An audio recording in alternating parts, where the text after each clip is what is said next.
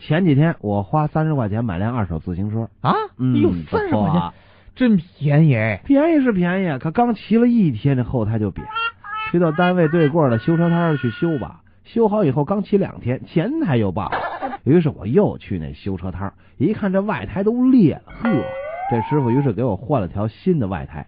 一天之后又找师傅换闸线，两天又换了闸皮。你你你你，哎呦，你这可真是叫了，呃，见了芝麻掉了西瓜呀！谁说不是呢？这还没完呢。今天我骑车来上班，短短三站地这路啊，掉了十次的链子，没办法，只好再去光顾一下那修车摊儿吧。哎呦，你也真是够倒霉的了。我是倒霉。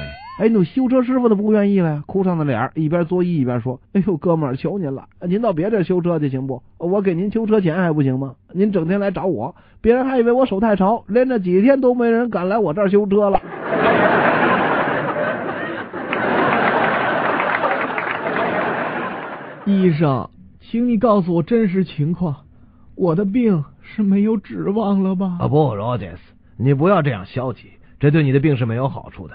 啊，您要知道，这种病虽然十个要有九个要死，但毕竟还有十分之一的希望。可喜的是，我医院的这种病患者已经有九个了，他们已经全都死了。呃，所以请您放心，我相信您一定是那个百分之十。